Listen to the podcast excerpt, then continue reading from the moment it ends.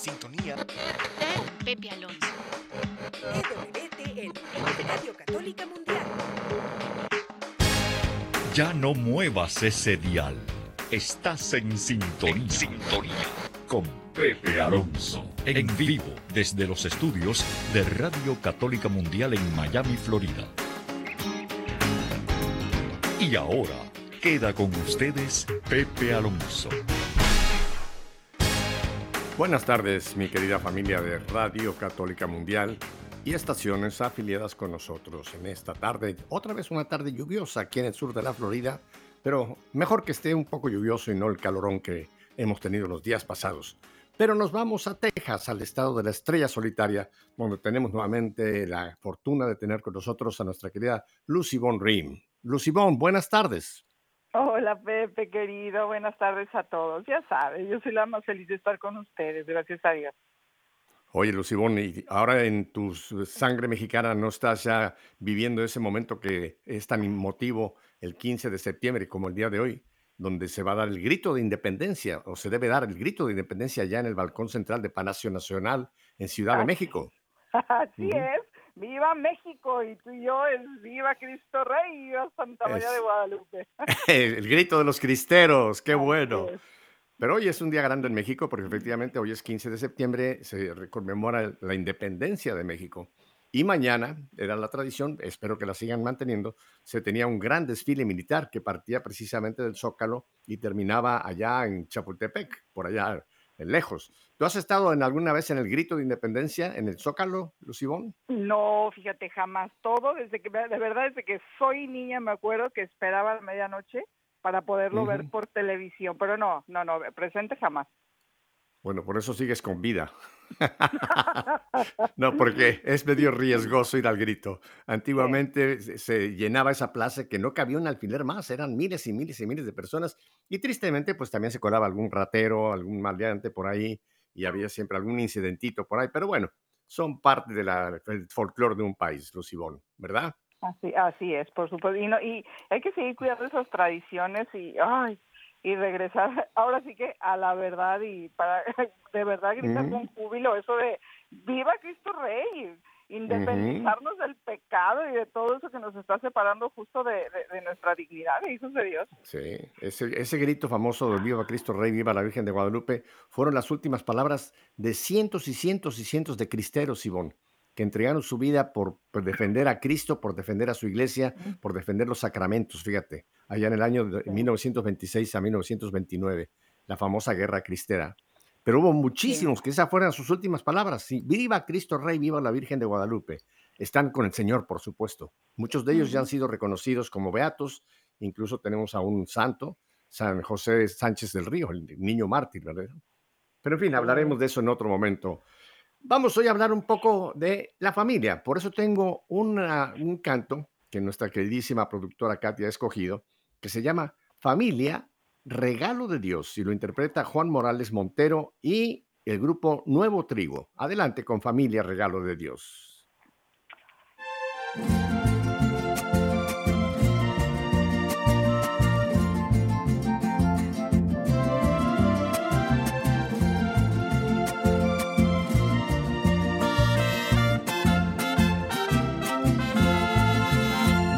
Está bien que el hombre esté viviendo solo, pensaba Dios y dijo Dios, le voy a dar a alguien que a él lo ayudará. La familia, la familia es el regalo más grande de Dios. La familia, la familia es el regalo más grande de Dios. Y el hombre vio lo que el Señor había hecho y exclamó, esta sí es mi carne Y entonces la llamó mujer, la familia, la familia es el regalo más grande de Dios la familia, la familia es el regalo más grande de Dios.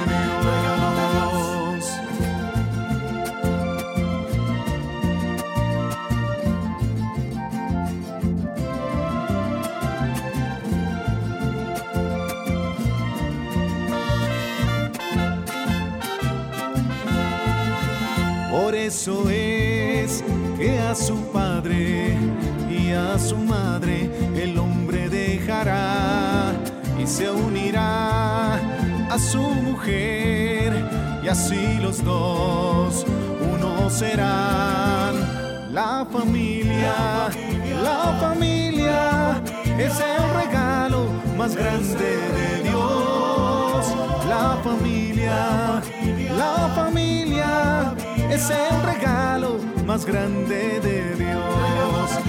Dios les dio su bendición, les concedió fecundidad, les ordenó llenar el mundo y dominar la creación.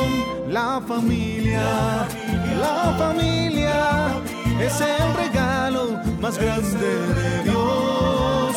La familia, la familia es el regalo más grande de Dios.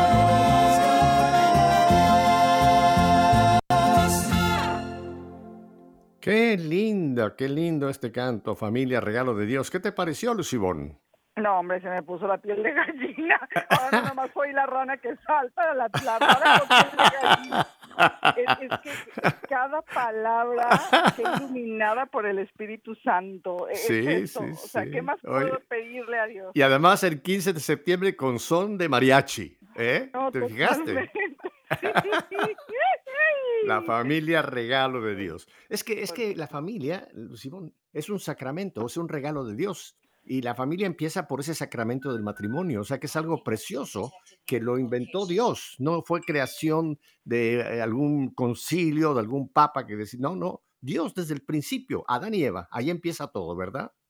Totalmente, totalmente. Es, es por eso eh, que hay que insistir en cuidarla, defenderla. Si tiene una patente, está en el corazón de Dios, de Dios mismo.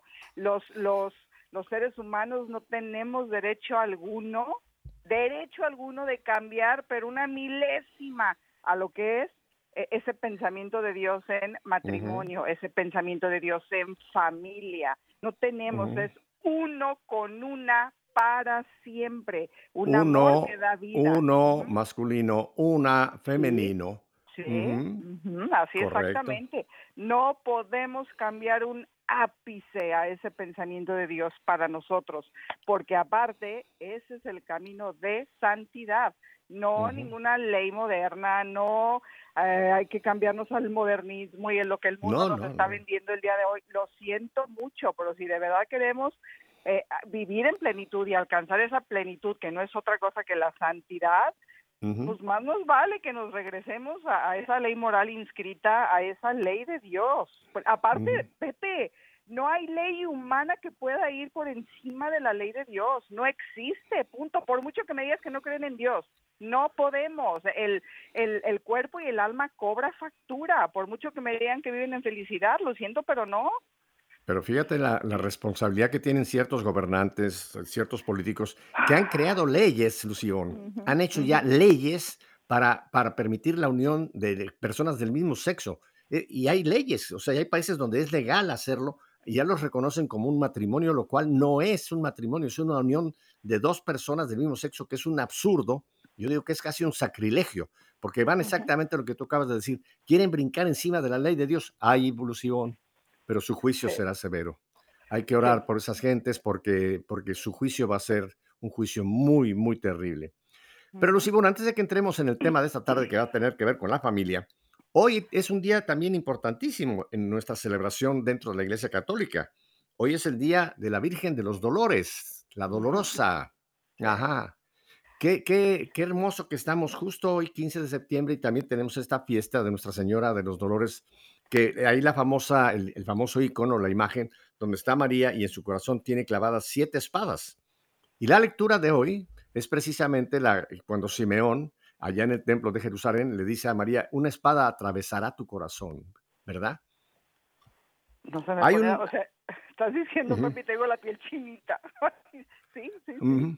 Sí, sí, que, que es terrible y, y- en ese acompañamiento, de verdad, eh, eh, por eso aquí le acompañado justo a la Virgen de Dolores, por- eh, que si Ujú. no sufrió, que porque este obviamente es inmaculada y demás, pero al final del día, al final del día nos entregó a su hijo. A su hijo. Si alguien sabe de dolores de madre, es ella. Mira, toda la vida de la, de la Virgen María, toda la vida fue una vida muy, muy difícil. Muchas veces vemos una estampa de la Virgen que nos la presentan muy linda, con sus ojos viendo al cielo, y pensamos que la vida de la Virgen fue un, un nicho de rosas. ¿Y qué va? ¿Qué va? Desde el mismo momento de la Anunciación, ella entra en una situación de un conflicto tremendo con la sociedad judía. ¿Cómo que era una mujer que iba, quedaba embarazada y, decir que no, pues no hubo hombre, sino que es obra del Espíritu Santo? Ahí empezaron sus, uh, problemas, ¿no? Bendito Dios que José la tomó, la amparó y se libró María y el niño de que podían haber sido muertos ahí en ese mismo eh, pues delito que el pueblo judío consideraba. Hay una camándula, un, rezo, no sé si tú lo conoces, me imagino que sí lo conoces, que son los siete dolores de la Virgen. Por eso la representan con esas siete espadas. Y si me permiten, Lucibón, se los voy a, leer rápidamente porque fíjate que esta es una de las tradiciones que deberíamos mantener. Yo me recuerdo que hoy, precisamente 15 en casa, se recordaba mucho y se hacía este pequeño rosario o esta camándula que consiste en meditar el, el, digamos, el dolor y después rezar un Ave María se medita otra vez el siguiente dolor con un texto bíblico, porque todos los siete dolores son bíblicos. No hay ninguno aquí que sea poético, inventado. Y mira, te los voy a leer rápidamente para que la gente sepa y los pueda encontrar. Y todavía esta tarde, quizá pueda en su, en su casa, en su familia, hacer juntos esta, este, esta camándula, este rosario de los siete dolores de la Virgen. Mira, el primero ya lo mencionamos, la profecía de Simeón en la presentación del niño Jesús en el templo. El segundo dolor, la huida a Egipto con Jesús y José. Tercer dolor, la pérdida de Jesús en el templo, cuando van a los 12 años. Cuarto dolor, el encuentro de Jesús con la cruz a cuestas camino al Calvario. Quinto dolor, estar presente en la crucifixión y la agonía y muerte del Señor. Sexto dolor, ya una vez muerto el Señor, ver que se le atraviesa la lanzada y después recibir en sus brazos a Jesús que se lo entrega a José de Arimatea. Y séptimo dolor, el entierro de Jesús y la soledad que tuvo la Virgen hasta que llegó el momento de la resurrección. Fíjate, son siete momentos que son, son bíblicos y son siete momentos de una gran intensidad de dolor para la Virgen María, ¿verdad? Y qué hermoso que en este día podamos acompañarla recordando esos dolores, aunque ella está ya en gloria en el cielo. ¿Qué te parece esta camándula, este rezo de los siete dolores, Lucibón? No, no, no, no, no, es que, eh, no, es que, es que no hay, no hay manera, o sea, me, pongo, me, pongo en el lugar de mamá y fíjate, nosotros que, como saben que trabajamos con, con, matrimonios en crisis, perfectamente se me viene esa imagen de, de la película de la pasión, si no me equivoco, es la, la, segunda caída, esa donde, donde, bueno, o sea, las miradas se cruzan, los corazones se cruzan, las palabras se cruzan, las palabras sin palabra. Eh, dichos desde el fondo del espíritu, de forma tácita, en silencio, y de mirada a mirada, casi casi que mamita María le dice a él, llévame contigo, o sea, llévame contigo, con qué dolor, con qué profundidad de dolor debe haber vivido eso, y, y, y con el amor que él le responde a su madre, mujer, yo tengo el poder de hacer nuevas todas las cosas. No, no, no, no, no, qué cosa, qué cosa y, a nosotros como madre, como madres, ¿cómo nos enseña a vivir el dolor y las vicisitudes con esa dignidad cristiana, no con altanería, sino con esa dignidad cristiana de, de omnia in bonum, todo es para bien. Y, y, hay que vivirlo así, porque el, fruto de, de, tener esa certeza y de tenerla y de vivirla es la longanimidad de, saber que todo obra para bien a los que aman a Dios, que aparte es palabra de Dios. Así es, así es. Pero qué, qué bueno que hoy, precisamente este día, pues nos vuelve a recordar eh, cómo María en este sentido eh, puso su vida al servicio de la redención que su hijo venía a traernos, ¿verdad? Y fue una vida difícil. Mira, hay un libro escrito por el padre Santiago Martín, que lo hemos tenido muchas veces aquí entre nosotros en EWTN y Radio Católica Mundial, que se llama El Evangelio Secreto de María. Yo se lo recomiendo a todo mundo que lo consigan. Lo pueden encontrar en, cualquiera de estas compañías que venden por, por, por, internet. El Evangelio Secreto de María. porque te va a describir precisamente esta vida de María y te la va a presentar este, estos siete pasos que hemos visto, los va a ampliar el Padre Santiago y los pone en labios de María. Se supone que ese, este, este libro está escrito como que María le está contando a Juan toda su vida. Así que es un libro maravilloso. El padre Santiago Martín de los, eh, de los franciscanos de, de María, precisamente, el Evangelio Secreto de María. Y no llevo comisión, ¿eh? Esto lo hago sin ninguna comisión.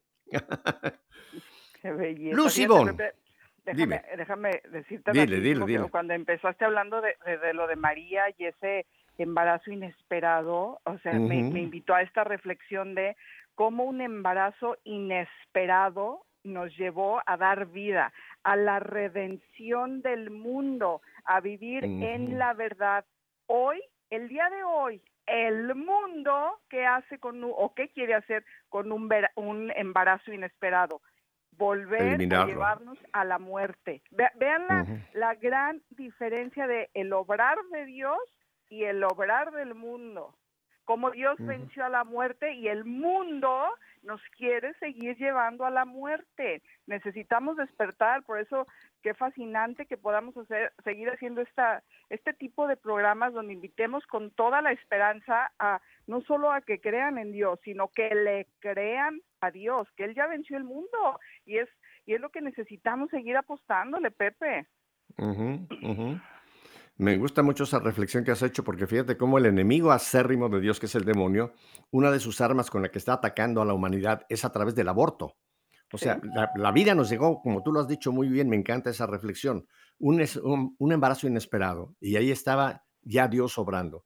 Y cómo el demonio trata la mayor cantidad posible de criaturas a través de la voluntad de los seres humanos, porque el diablo no los mata, somos nosotros los humanos los que, los que caemos en esa tentación, en ese terrible eh, engaño y eh, estamos matando seres indefensos. Terrible. Sí. para entrar al tema que tenemos esta tarde, yo quisiera partir de una carta de San Pablo que le hemos varias veces mencionado en otros contextos, pero que nos va a dar pie a hablar de un punto importante que el Papa está tocando en sus catequesis. Por cierto, eh, ayer no hubo catequesis del Santo Padre porque el Santo Padre eh, terminó su viaje a Kazajistán. Por eso es que no continúa ayer con la tercera catequesis, pero la va a terminar el próximo miércoles. Y ahora les voy a decir de qué está hablando el Santo Padre. Pero oigan esto. No se acomoden a este mundo. Por el contrario, transfórmense interiormente con una mentalidad nueva para discernir la voluntad de Dios, lo que es bueno y aceptable y perfecto. Romanos capítulo 12, versículo 2. Para discernir la voluntad de Dios. Lucimo, vamos a empezar por la palabra, la etimología. ¿Tú qué, cómo defines el, concepto discernir? Y después le damos el sentido ya que más profundo. Pero, ¿qué es discernir? ¿Cómo lo entiendes tú? Mira, discernir lo podemos separar en dos. Dis es significa es lo opuesto o separar en opuestos, ¿sí? Cernir es, es vamos a filtrar. ¿Qué hacemos cuando eh, cernimos un, vamos a hacer pasteles, no? Y la pasas por un cernidor, entonces vamos filtrando, colando, es separar, justo es eso. Entonces, en este discernimiento, ¿sí? Eh, consiste en que nos demos cuenta, en pocas palabras, lo que viene de Dios y lo que no viene de Dios. Y hay como hay, hay como muchos puntitos hoy hoy en día, obviamente, bueno, yo me imagino, pues no, puedo hablar de otras épocas, pero que cuesta mucho más mucho más eh, mm, poder comprender, por hacer, a poder hacer justo ese discernimiento, porque no nos estamos deteniendo a escuchar la voz de Dios. Y la voz de Dios es el silencio. Estamos tan metidos en el mundo creyendo que Dios nos habla justo ahí y no, la voz de Dios es el es justo eso. Y el enemigo, e, eso es el silencio y, el enemigo obviamente se, se, deja llevar y se va metiendo porque yo creo que el enemigo nos conoce mucho mejor que nosotros nos conocemos a nosotros mismos. Definitivamente. Eso es, dicen, y saber exactamente qué viene de Dios, esa separación, qué viene de Dios y qué no viene de Dios. Correcto. Mira, otro texto para, para, que veamos cómo el Nuevo Testamento, sobre todo, aunque hay muchos textos también en el Antiguo Testamento, pero estoy tomando dos, un texto más del Nuevo Testamento. Esta es la carta de San Pablo a los filipenses. Y dice allá en el primer capítulo, empezando esta carta, el versículo nuevo. Esto es lo que pido, que el amor de ustedes crezca más y más en conocimiento y en buen juicio para todo, a fin de que sepan elegir siempre lo mejor Aquí ya entra otra vez discernimiento, para que sepan elegir siempre lo mejor. Mi comentario, para elegir tenemos que tener enfrente dos o tres opciones, ¿no? Puede ser lo que tú ya has mencionado, lo que es la voluntad de Dios o lo que no es la voluntad de Dios. Y quiero añadir un, último texto porque es tan rica la palabra de Dios que nos ilustra. Ahora estoy en la carta a los Hebreos capítulo 5, verso 14. perdón, el alimento sólido es para los maduros que con la práctica y el entendimiento de los sentidos saben distinguir el bien del mal.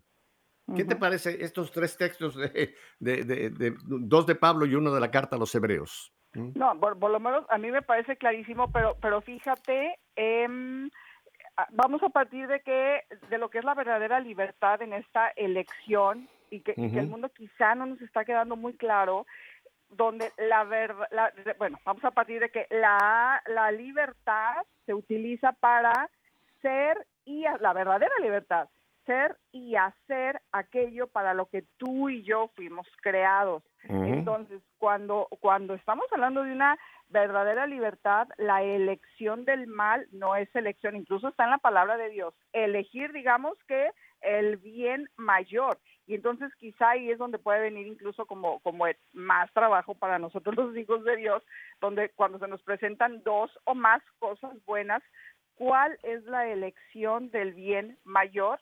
Y, es que Dios, Dios, ay, es maravilloso, el Dios, Dios sabe. Me, me gusta mucho a mí el, el, el Salmo 139, donde le decimos, Señor, tú me examinas y me conoces. Tú ah, sabes cuándo me siento y me levanto, penetras desde lejos mis pensamientos. Todo él, todo, todo lo conoce Dios y en su infinita misericordia, omnipotencia, sabiduría, nos quiere hacer partícipes de ese conocimiento que Él tiene de nosotros y para nosotros. Y sabemos, sabemos, o sea, lo, pero con ciencia cierta, que la primera voluntad y la más importante de Dios para ti, para mí, para mi matrimonio y para mi familia, nuestro matrimonio y nuestra familia, es la santidad. Y ya después de ahí, lo que se vaya acumulando. Pero aquello que no me lleva a la santidad no es voluntad de Dios. Obviamente nuestra nuestra felicidad, obviamente es que nos hemos, por eso yo siempre invito a que cambiemos ya el, lenguaje, que el mundo, que no es malo, hablando del bien mayor, no es malo, pero pero que no es todo lo que Dios quiere, de que Dios nos creó para la felicidad, claro, les digo, pues Dios no nos creó para la infelicidad, pero no no no nos creó tanto para la felicidad como para la santidad y fruto de la santidad es la felicidad y entonces eh, esta felicidad debe coincidir, esta felicidad que tú y yo buscamos, por supuesto, debe de coincidir con la realización plena del hombre. Y, en esa realización plena debe coincidir totalmente con la voluntad de Dios. Es decir, la felicidad coincide con la fidelidad y la, felicidad coincide con la santidad. Así es, Lucibón. Tenemos que ir a un brevísimo corte y vamos a continuar con este tema porque ahora lo vamos a enfocar precisamente en el matrimonio y la familia. Quédese con nosotros, volvemos enseguida.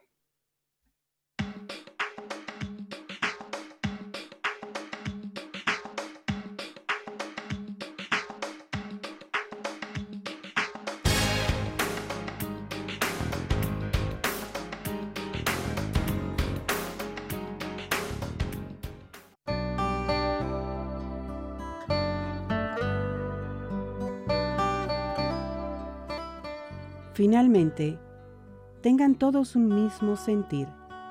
Compartan las preocupaciones de los demás con amor fraternal. Sean compasivos y humildes. No devuelvan mal por mal, ni contesten el insulto con el insulto. Al contrario, bendigan, ya que ustedes mismos fueron llamados a bendecir, alcanzar por ese medio las bendiciones de Dios.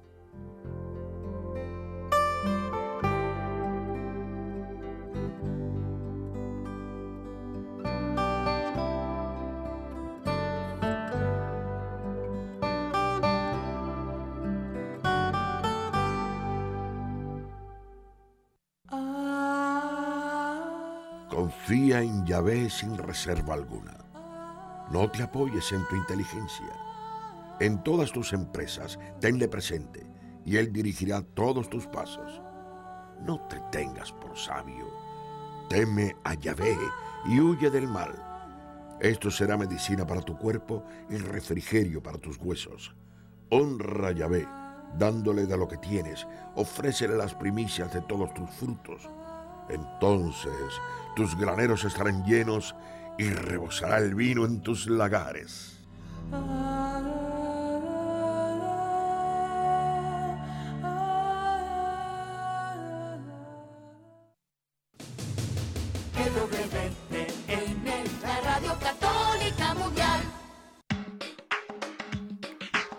Pues estamos con nuestra querida Lucy Von Rim en Texas y aquí un servidor en la capital del sol, Miami, con nuestra productora allá en nuestros estudios en Birmingham, Alabama. Eh, Lucy Von, pero fíjate que el discernir no se limita, o no, no es que lo limitemos, pero me refiero, no solamente tiene que ver con las cosas espirituales. Desde que arrancamos en nuestra vida, vamos a tener que estar tomando una serie de, de decisiones que van a ir afectando poco a poco ese camino de nuestra vida. Eh, pongo un ejemplo, un chico o una chica, ¿qué carrera van a estudiar? ¿En, qué, ¿En qué profesión sienten que realmente deben ellos proyectarse? Y es que tenemos que estar discerniendo muchos detalles de nuestra vida, ¿no te parece, Lucibón? Que aunque no, son necesariamente religiosos, pero al final de cuentas van conformando nuestra vida. O sea, somos como el alfarero que estamos moldeando ese cacharro de nuestra vida y cada, cada, cada vez que le hacemos un poco de moldear, hay que, hay que discernir si si esto es lo correcto, si esto es lo que me conviene, si esto es, y de, por supuesto, si es la voluntad de Dios, definitivamente, pero muchas decisiones que son de tipo civil, digámoslo, hay que también discernirlas, ¿no? Absolutamente, el, incluso discernir en, en amistades, qué Oh, amistades voy a admitir cerca de mí, de mi familia. Y no estamos hablando así como en otra época se utilizaba de, es un buen muchacho, te conviene. y hablaban de conveniencia porque los millones o lo que fuera. No, la, la pregunta clave es también cuál, cuál es el origen de esta amistad. Esta amistad, incluso en los noviazgos, yo se los digo que hay que, hay Claro. que utilizar para el matrimonio, si es que es para el matrimonio, la palabra clave es me convienes, nos convenimos, y, es, y hablo de una conveniencia de santidad, de santidad. Y, y se va sintiendo, Pepe, en, en este discernimiento y en este elegir, y, y tengo que hacer mucho hincapié en este, este discernimiento, la opción del mal jamás puede ser opción, jamás, siempre buscando el bien mayor, por ejemplo, qué carrera usar y, y, y, toma tiempo, Pepe, o sea, no, no creamos que son decisiones que tenemos que tomar abruptamente, no, ha- hay que detenernos y, y, ay, Dios es maravilloso porque, digo, nos conoce tan perfectamente, va mandando esas consolaciones al alma, va mandando esas consolaciones que se, esto es clave, y, y justo lo dijo en una de sus catequesis, eh, su santidad, el tiempo. Son consolaciones que se van manteniendo al a través del tiempo, consolaciones como son la alegría y la paz. Y no hablo de una alegría rumbera que se, que se conoce en un antro, no, una, una alegría, un gozo que va de adentro hacia afuera. Esas son como claves para que tú sepas, que tú sepas que estás tomando la decisión correcta. Donde no hay paz, donde no hay paz, es que no es de Dios. Y, y ahorita se me vino a la mente una frase que hace poquito escuché de, de, de un sacerdote que yo quiero y admiro mucho, que es Fray Nelson Medina, donde él Oh, sí. decía, cuando donde hay cruz y hay paz, es porque hubo gloria. Y eso, y eso es clave de que sí fue el querer de Dios. pero, pero también me parece muy importante que nosotros como padres de familia o, o, simple hijos de Dios, mantengamos ese estado de gracia sacramental, de gracia sobrenatural, de gracia santificante, que bueno, en, palabras del mundo es que no estés en pecado, para que el alma no tenga ninguna costra o, o, o, ninguna podredumbre que no le permita escuchar la voz de Dios porque el enemigo de Dios es tan, eh, tan astuto que sabe imitar la voz del Espíritu Santo y uno cree, como me pasó a mí, Pepe, cuando yo les comento en nuestro testimonio que, me voy a México y literal como el pípila, yo, yo sentí que cuando yo decido dejar a mi esposo y a mis hijos y físicamente sentí eh, eh, como una, una piedra se me quitaba de la espalda, yo creí que esa era la voluntad de Dios entonces, perfectamente caí engañada creyendo que era de Dios. Así es, Lucibón. Pero mira, es que tenemos que entrenarnos en el discernimiento, Lucibón, porque en los últimos siglo XX, siglo XXI, es tan, es tan bárbara la, publicidad que, que, nos controla y nos domina, que la gente ha perdido mucho la capacidad de discernir. Ya te presentan algo en la televisión, ya te lo presentan como que esto, esto, es, lo que, esto es lo que tienes que comprar y como que la gente ha perdido poco a poco esa capacidad de discernir, que como tú has dicho, de detenerse y decir, momento, momento, momento, necesito yo esto, realmente yo necesito esto, este es, este es el, producto que yo necesito, porque en esos pequeños eh, detalles de la vida cotidiana, perdón, también hay que estar discerniendo para que esa capacidad de, de antes de actuar, pensemos, usemos nuestros sentidos y decidamos cuál es lo conveniente realmente, ¿verdad? Pero ¿no te parece que hoy día mucha gente ya no discierne? Simplemente lo que dice la prensa, lo que dicen las noticias, lo que dice la publicidad, se lo tragan y listo, listo. Hay cuánta gente que está, por ejemplo, están atacando al Papa, están atacando a la iglesia, porque tal o cual noticiero dijo esto, tal o cual, y ya no disciernen, simplemente se lo tragaron porque lo dijo eh, tal cadena de televisión, o lo dijo tal estación de radio, o lo dijo tal periodista, o lo dijo tal revista. Ya no discernimos, Lución. Y, si no discernimos en las cosas cotidianas, tampoco vamos a tener capacidad para discernir en las cosas trascendentales. Sí, fíjate, y vaya, discernir ya estamos hablando como un pasito más de, activar nuestro pensamiento. Seguro. Me parece todavía más grave lo que todo el panorama, como tú, el, el picture, la foto como le estás poniendo, ya no estamos pensando, Pepe. No. No, no, es un control, un control masivo. y además es un control, es un control planeado, Lucibón. Sí, eh, totalmente. hay, hay todos estudios. Yo, yo estudié la carrera de licenciado en Relaciones Industriales y Administración de Empresas, y ahí nos, ya nos empezaban a hablar de que realmente puede, por medio de los medios actuales, puede haber un lavado de cerebro. Y de hecho hoy día los gobernantes y muchos, eh, el nuevo orden mundial, están haciendo eso, están haciendo un lavado de cerebro para que la gente no piense, no disierna, simplemente que nos lleven como ovejas, pero no las ovejas del Señor, sino como ovejas que ya no tenemos voluntad. Por aquí, ¿dónde va Vicente? ¿Dónde va la gente? Tírale por ahí, chico. Literal, literal. Acabas de decir algo clave. Nos tienen secuestrada la voluntad. Estamos como hipnotizados. Mira, y se los digo a, los padres de familia, en cositas tan pequeñitas como si salgo con mis hijos a la tienda del dólar, por ejemplo, ¿sí? Cómprame esto, cómprame esto, cuesta solo un dólar. No es el dólar, es no lo necesitas. No lo necesitas. Entonces, invitarnos a pensar más allá, los papás, por el amor de Dios, tenemos una grave, grave, como padres de familia, ¿sí? Grave obligación de entregar a nuestros hijos de donde vinieron. A nuestros hijos vienen del cielo. Y es importantísimo que cada decisión, por eso, por eso, Pepe, hay que dejar hijos listos para el mundo, no vivir la vida de ellos, enseñarles a cómo se toman decisiones con inteligencia, voluntad, desde la libertad, sabiendo que esa libertad forzosamente debe llevar responsabilidad y es hacerlo, hacerle que sucedió esto, te haces responsable de las consecuencias. Punto.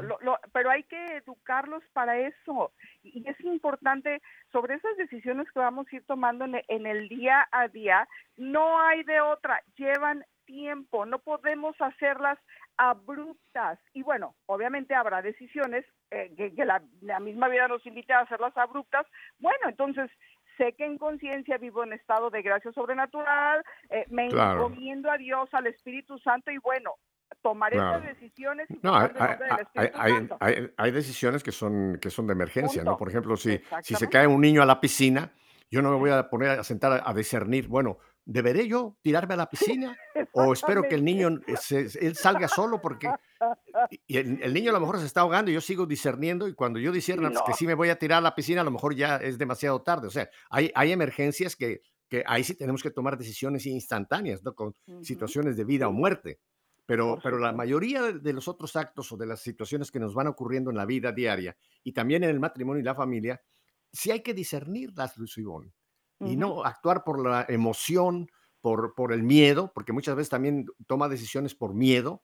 Tenemos que pararnos. Tú dijiste al principio eso que me encantó. Hay que detenernos momentito, unos segundos, unos segundos, y analizar esa situación y saber entonces, ¿es por aquí o es por allá? ¿Me muevo o me detengo? Sí, por supuesto. Miren, y, es, a ver, por lo menos a mí, se me hace así como a veces lógico, pero seguramente en algún momento de mi vida no utilicé esa lógica. Para de verdad siempre ser felices, necesitamos elegir a Dios. Punto, punto. Por eso les digo, no conoces a Dios, pues te, te, lo presento porque te conviene. Y, estoy hablando de un término muy humanoide, muy, no, no faltándole el respeto a mi Señor, y Él lo sabe. Conviene vivir en Dios, porque, ¿por qué? Porque en Dios, en Dios están incluidas la verdad, la justicia, el bien, la bondad, la belleza. En, en eso, esos son nuestros parámetros. En eso hay que fijarnos al tomar decisiones y como, como lo acabamos de decir, hay, hay toma de decisiones que no nos vamos a sentar, y, se los digo, por ejemplo, en un matrimonio donde yo, yo, yo, pues, no hay matrimonio que no se pueda salvar cuando hay un sacramento válido el que los une.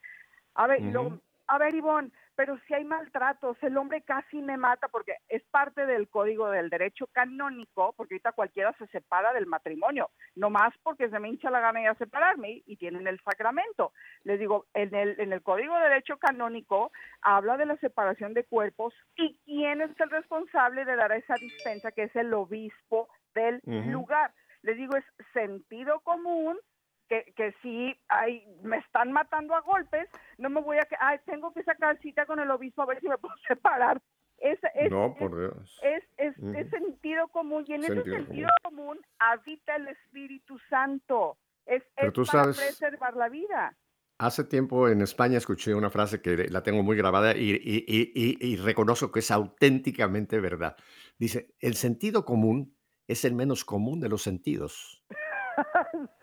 Fíjate qué interesante. El sentido común, hoy día para mucha gente, es el menos común de los sentidos, porque otra vez están, nos han lavado, nos tienen como capturados, ya no tenemos ni sentido común, o sea, no estamos discerniendo.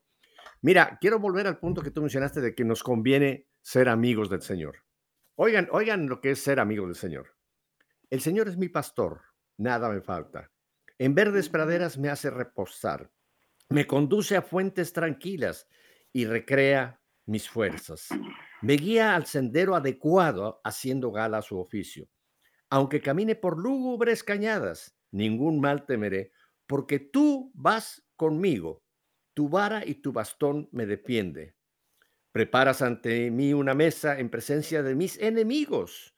Me unges con perfume la cabeza y mi copa rebosa.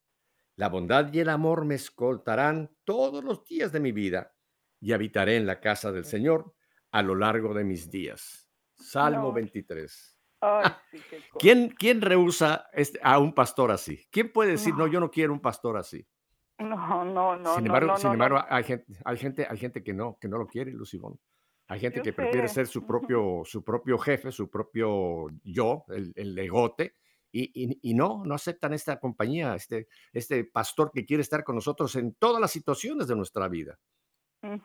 Sí, sí, sí, por eso, por eso eh, la fe es un don, Pepe. Por eso, por eso hay que pedir el don de la fe para todas esas personas que a el día de hoy no, no han aceptado las maravillas, no han aceptado a Dios, no digo sus maravillas. Hay, hay que pedir el don de fe para ti, para mí, para todos. Es un regalo que tristemente lo han rechazado, pero está ahí esperando. Y, y, en esto, me parece, en este discernimiento, Pepe, me parece de suma importancia que hagamos hincapié que también para eso está la dirección espiritual. Y, oh, también lo vemos en el libro de en el libro de Amós y, vaya y más donde cómo cómo nada nada hace el Señor sin revelar sus sus secretos a, a los profetas, es decir, nada queda oculto. Por eso está eh, en ese discernimiento, ese acompañamiento donde no, no es un diálogo, sino un triálogo, así le llamo, porque el personaje principal es el Espíritu Santo. ¿Y quién es tu acompañante en, en dirección espiritual? Alguien que se lleva de tú con el Espíritu Santo, es decir, alguien que convive muy de cerca con el Espíritu Santo, que tiene una profunda vida de oración, que sabe escuchar y distinguir su voz donde le dice qué y cómo hacer y que le quiere hablar, le quiere hablar a tu alma a través de esa persona. Es, es una persona cuyo cuyo camino de santidad pues predomina la, la humildad y la caridad. Entonces, ahora hay, que, hay que discernir también muy bien quién puede ser un buen director espiritual. Totalmente. Porque tristemente también, Lucibón, y tú lo sabes muy bien, podemos caer en manos de alguien que en lugar de ser un buen consejero espiritual puede confundirnos más. O sea, hasta en eso tenemos que discernir. Y eso podemos consultar, preguntar, o sea, ¿conocen ustedes a esta persona?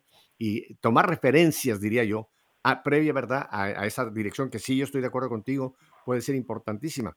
Pero mira qué interesante, el Papa Francisco, en la catequesis del miércoles pasado, tomó a San Ignacio de Loyola eh, para su catequesis. Claro, él es jesuita, el Papa Francisco, y por supuesto conoce la vida de San Ignacio de cabo a rabo. Y brevemente eh, nos menciona en esa catequesis que como San Ignacio, en, todavía en aquel tiempo Ignacio de Iñaki de Loyola, eh, cae herido en una batalla y es recluido allá en Loyola, precisamente en la casa solariega, donde vivía con su familia, y está, está convaleciente, está, está, no, puede salir, vamos, está padeciendo una recuperación de, de, un problema de la guerra, ¿no? Y le encantaba leer, a él le encantaba la vida, de, las novelas de, de los caballeros, eh, de batallas, de reyes, era, ese era su mundo, ¿no? Y resulta que cuando llega a esa casa en Loyola, en esa casa no había más que libros de vidas de santos. Fíjate, yo estuve, yo tuve la dicha de estar en la habitación precisamente donde pasó toda esta convalecencia San Ignacio de Loyola, ¿no? Y San Ignacio empezó a tomar uno de estos libros de santos y al principio no, no le llamó la atención, lo ponía a un lado. Y pasaba horas otra vez meditando en los caballeros, en sus hazañas, en las campañas, etcétera, etcétera. Pero al poco tiempo se empezó a dar cuenta, fíjate, y aquí es donde está la enseñanza del Papa, que cuando, cuando veía todo esto, el mundo de los caballeros, de las cortes, de las reinas, de los caballeros, etcétera, al final se sentía como vacío. Pero se fue dando cuenta de que cuando leía la vida de un santo, al final se sentía en paz. Entonces él empezó, fíjate cómo a través de circunstancias, no le habló el Espíritu Santo, no vino un sacerdote a aconsejarlo, no se le iluminó de la habitación y bajó un ángel, no, fue simplemente el comparar lo que para él era muy placentero y ahora contrastando con Vida de Santos, empezó a ver que había una, una diferencia dentro de él. Y esto lo llevó a su conversión, imagínate, porque se dio cuenta que cuando entraban las cosas de Dios sentía la paz y cuando volvía a las cosas del mundo sentía vacío. Y él discernió ahí, este es el camino por el que voy a ir. Fíjate, o sea que las circunstancias también nos hablan, Lucibón no esperemos algo, no esperemos algo sobrenatural. Muchas veces las circunstancias mismas es Dios hablándonos a través de esas circunstancias que aparentemente uno dice, pero aquí cómo va a estar Dios hablando. Sí, ahí está Dios hablando. Sí. Ajá. Me encantó, yo también escuché la catequesis porque habla de esas circunstancias y cómo van siendo el hilo conductor justo en ese discernimiento de lo, de lo que va queriendo. Me, encantó porque es, es, totalmente cierto como, y lo dice el Papa, como eh, los pensamientos del mundo en un principio son como pues, más atractivos, o sea, el mundo de uh por su... Ahora sí que no son tontos, saben cómo, por dónde llegarnos, pero después, y lo dice el Papa, eh, después van perdiendo ese brillo y, nos, van, nos van dejando vacíos, descontentos. Sin embargo, y ahí es donde podemos bien el discernimiento y podemos distinguir los pensamientos de Dios al principio van a suscitar un como descontento, nos vamos a resistir, o que leer eso, que pereza. Aburrido. Que, pereza acá. Pero cuando uno los acoge, y, la acogida no es otra cosa más que surrender, como se dice, abandonarnos, abandonarse, rendirse, sí. Esto, estos van a traer una paz desconocida y es donde él habla del tiempo. Es una paz que se va a mantener a pesar del tiempo y que se va a mantener en el tiempo. Entonces, es, es, es el no resistirnos y saber que o sea, el enemigo lo que menos le interesa es que vivamos esas consolaciones. Él, lo que más quiere, y hablando de San Ignacio de Loyola, lo que más quiere el enemigo es que, que vayamos de desolación en desolación pero por lo mismo nos va a presentar todo súper apetecible. Y recordemos, no todo lo apetecible es lo que conviene no conviene. Entonces, por eso es el discernimiento, sobre todo hoy en nuestra familia, es reconocer esas señales de cuáles son las que vienen de Dios, ¿sí? Y cuáles son las que no vienen de Dios, incluso esas situaciones desagradables. Como yo, si soy dócil, nuestro Señor las puede utilizar para nuestro bien. No las puede, las va a utilizar las para va a utilizar. nuestro bien. Sí. Ajá, así es. Nosotros, todo ser humano, todo ser humano, independientemente de raza, color, creencia religiosa, todo ser humano tiene lo que se llama la conciencia. Hay algo que es parte de la naturaleza humana, esa conciencia que está dentro de nosotros y es, es, ese como, como receptáculo donde podemos captar eh, si esto viene del bien o esto viene del mal. Mira, hace muchos años, muchísimos años, yo no sé si tú la llegaste a ver, hubo una película de Walt Disney que, que la recuerdo yo muchísimo y la uso mucho, como ejemplo de Pinocho. ¿Te acuerdas de Pinocho? Sí, sí. Bueno, en esa película resulta de que Pinocho tiene un amiguito que es Pepe Grillo, el grillito aquel, Pepe Grillo. Pepe Grillo viene a ser la conciencia. Y cuando Pinocho empieza ese lobo, que es el que lo quiere, eh, lo quiere cautivar y lo quiere llevar a la feria porque va a ser muy contento, va a estar feliz, va a tener ice cream, helados, juegos donde subirse, tal. Pero es un engaño para, para apartar a Pinocho del bien, ¿no? Y como esa conciencia, ese Pepe Grillo le dice, Pinocho, no, por ahí no, Pinocho, por ahí no, Pinocho.